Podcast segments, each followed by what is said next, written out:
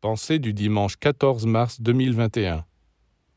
L'organisme physique ou psychique de celui qui ne se conduit pas raisonnablement est comme la charpente en bois d'une maison que des vers sont en train de ronger.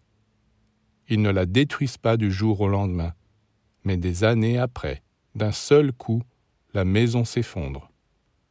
Beaucoup de choses se passent ainsi dans la vie, non seulement pour les êtres humains, mais pour des pays tout entiers. Ce n'est que des siècles après, souvent, qu'on peut comprendre comment un pays est peu à peu tombé en décadence. Ceux qui étaient en train de vivre cette décadence ne s'en rendaient pas compte et se laissaient aller à l'insouciance. Tous ceux qui se prononcent sur un laps de temps très limité ne peuvent pas voir comment les lois travaillent, et ils commettent nécessairement des erreurs. Un moment coupé de la durée est insuffisant pour qu'on puisse se prononcer. Pour comprendre comment les lois travaillent, il faut pouvoir observer les êtres et les événements sur une longue durée.